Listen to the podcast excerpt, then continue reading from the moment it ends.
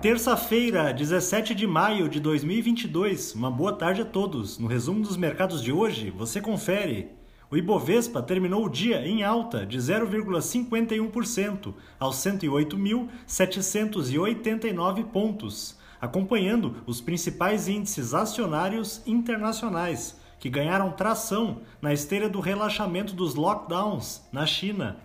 No cenário local, os investidores ainda seguem otimistas com os dados fiscais divulgados ontem.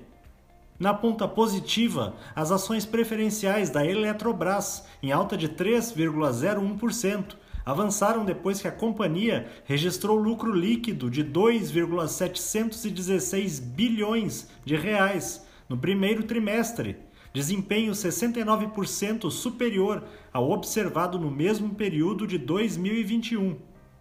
As units da Sul América, com ganhos de 2,98%, foram impulsionadas pela informação de que a Reddor atingiu o controle de 9,53% do capital social da companhia. Na ponta negativa, as ações da Magazine Luiza, em baixa de 11,46%, recuaram devido ao prejuízo líquido de 161,3 milhões de reais verificado no seu balanço entre janeiro e março deste ano.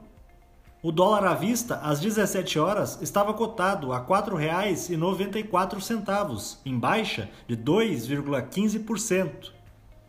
Já no exterior, as bolsas asiáticas fecharam em alta à medida que sinais de avanços na situação da Covid-19 em Xangai, onde o número de novos casos da doença vem caindo de forma constante há mais de duas semanas, se sobrepuseram a temores com a desaceleração da economia chinesa.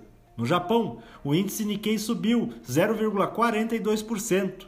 Na China, o índice Xangai Composto avançou 0,65%. Os mercados na Europa encerraram em alta, em meio a expectativas de que a demanda da China se recupere com um alívio nas restrições contra a Covid-19 e após a revisão para cima do PIB da zona do euro, referente ao primeiro trimestre deste ano. O índice Eurostock 600 teve ganho de 1,19%. As bolsas americanas terminaram em alta depois que o presidente do Banco Central dos Estados Unidos declarou que a economia do país está forte o suficiente para suportar o aperto monetário e por isso será possível voltar a ter estabilidade de preços sem enfraquecer demais o mercado de trabalho.